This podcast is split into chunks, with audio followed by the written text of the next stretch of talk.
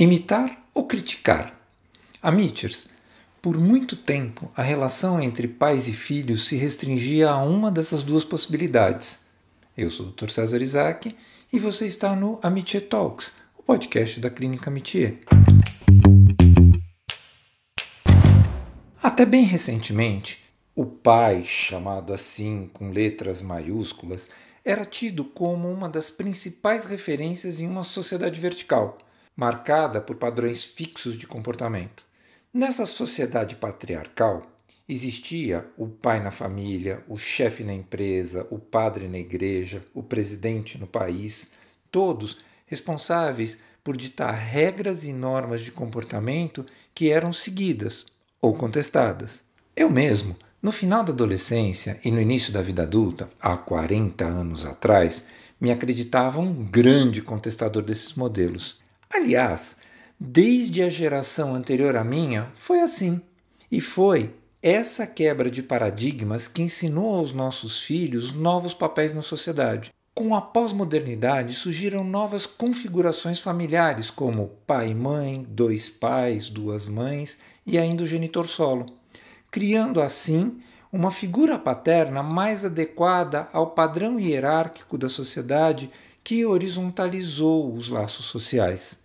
Nessa nova era, o pai passa da posição de representante de um padrão a ser seguido para a posição de um garantidor de flexibilidade de referências. Hoje em dia, um filho deve encontrar no pai alguém que lhe garanta a possibilidade de ocupar o seu lugar na vida, uma vez que não existem mais modelos fixos. O pai deve estimular o filho a ter coragem de expor as suas dúvidas e se responsabilizar por elas, assumindo para os filhos que eles também têm dúvidas, medos e incertezas. E aqui, amateurs, eu estou falando de várias incertezas da vida: escolhas individuais, profissão, orientação sexual, participação na sociedade e por aí vai. Esqueça o arquétipo do super pai o macho alfa provedor, protetor, que põe comida na mesa e que dirige o carro da família. Esse modelo existe cada vez menos. A verdade é que, mesmo naquela época, o superpai só era super na imaginação dele e dos filhos pequenos. Os novos pais são muito mais humanos e isso é bom.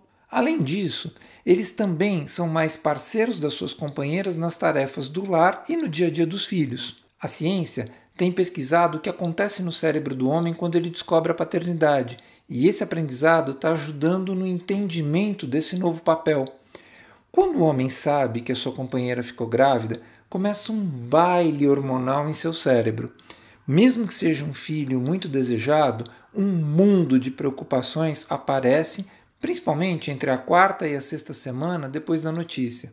As preocupações dos futuros pais giram em torno de três situações: a relação do casal após o nascimento do filho, incluindo a questão do sexo, o trabalho e, claro, a responsabilidade pela criação e educação de um novo ser. Como cada pessoa expressa sua inquietação de uma forma diferente, não é de se estranhar que no começo da gravidez o homem se mostre mais distante e meio aéreo, como se estivesse ausente dos fatos. Não é que ele não queira participar, mas simplesmente a química cerebral o leva a isso. Para alguns homens, a notícia de que a parceira está grávida pode levar a uma redução da libido. Um dos motivos para isso é um forte aspecto cultural de que mães são seres sagrados que carregam dentro de si uma nova vida, enquanto outros vão perceber que sua libido aumenta durante a gestação da companheira. Essa alteração parece estar associada às mudanças pelas quais a mulher passa durante a gravidez, como o aumento dos seios e a maior facilidade de atingir um orgasmo.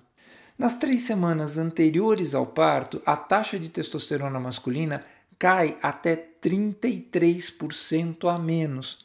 Essa queda do hormônio está associada a uma redução da agressividade, o que parece deixar pais e mães em um ritmo mais parecido nos cuidados com o bebê desde as primeiras semanas de vida. A química do cérebro do homem também desperta o instinto protetor com seu filho e a sensação de satisfação, graças ao aumento do hormônio chamado ocitocina, também conhecido como hormônio do amor.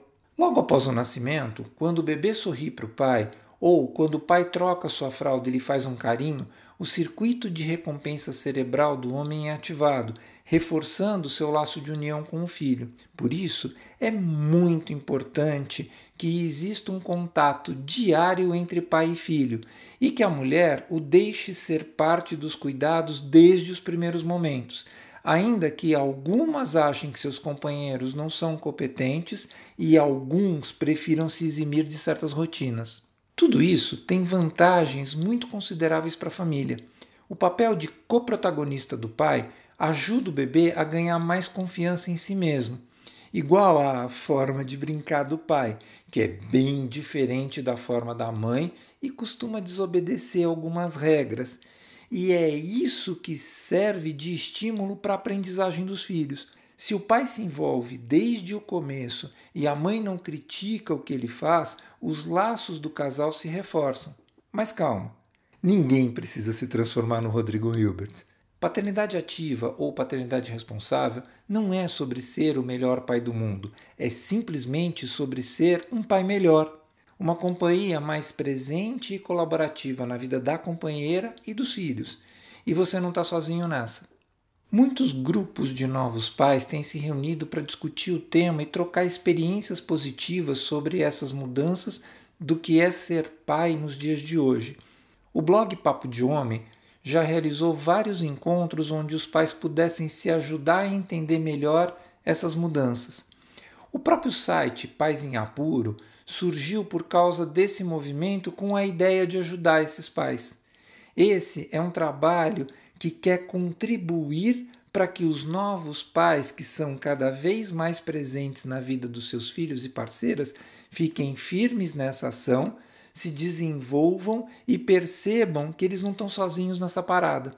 Enfim, os novos pais ainda estão meio sem jeito, se habituando à realidade de ser pai parceiro nos dias de hoje, mas pouco a pouco os pais do século XXI estão se apresentando por aí.